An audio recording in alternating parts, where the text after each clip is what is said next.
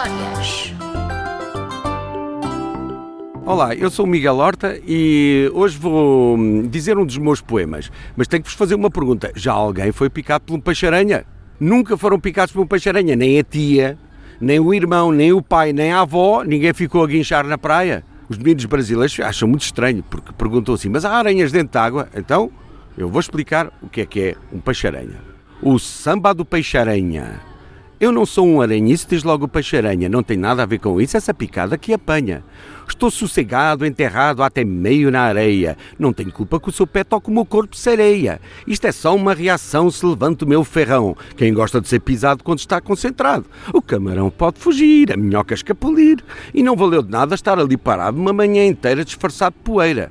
Por isso, vier mergulhar na maré vazia, não esqueça de trazer a sandália da sua tia. Pronto.